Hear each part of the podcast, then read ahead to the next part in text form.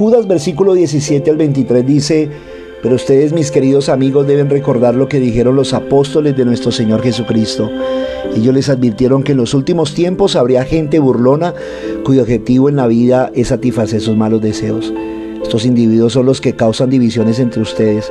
Se dejan llevar por sus instintos naturales porque no tienen al Espíritu de Dios en ellos.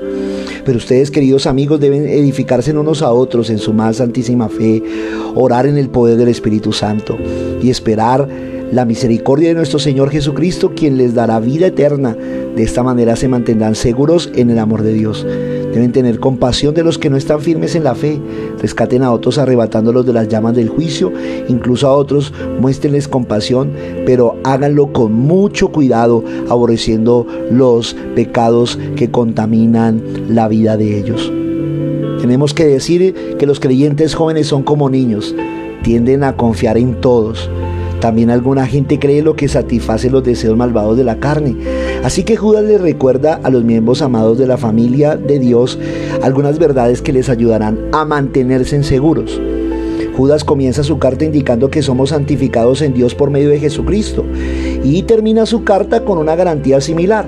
Pero entre el saludo y la clausura, Judas enfatiza nuestra responsabilidad personal de guardarnos mientras cooperamos con Dios. Así que veamos tres principios que Judas da para ayudarnos a permanecer en el amor de Dios y no volver a la ira de la cual fuimos librados.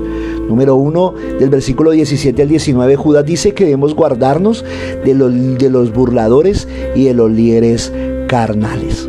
Dios nos ama, mi amado, y Él nos cuida, pero debemos aprender a discernir, porque tanto, como, tanto Jesús como los apóstoles nos advirtieron que tenemos enemigos. Y así como los lobos entran en un rebaño de ovejas, los falsos maestros van a intentar destruir el rebaño de Dios. De modo que debemos recordar que aunque Dios es puro, hay gente que intenta engañarnos, confundirnos, abusarnos, manipularnos y hasta destruir nuestras familias dentro de la iglesia. Tenga cuidado de los falsos maestros. Lo segundo que dice Judas es que para mantenernos en el amor de Dios debemos ayudar a los demás. Eso está en el versículo 21 y esperar la misericordia de nuestro Señor Jesucristo, quien les dará vida eterna. De esta manera se mantendrán seguros en el amor de Dios. Amado, ayudemos a otros, ayudemos a otras personas a mantenerse en los caminos del Señor. Rescatémoslos de los, del lazo del enemigo. Mire, hermano amado, debemos tener compasión de los que están firmes, de los que no están firmes en la fe. Rescatemos a otros arrebatándolos de las llamas del juicio. Son los consejos o es el consejo que Judas nos da a nosotros los creyentes para mantenernos en el amor. Pero por último, Judas nos está proponiendo para mantenernos en el amor de Dios a que seamos vigilantes, obedientes y diligentes, pero que dependamos de Dios y no de nosotros mismos.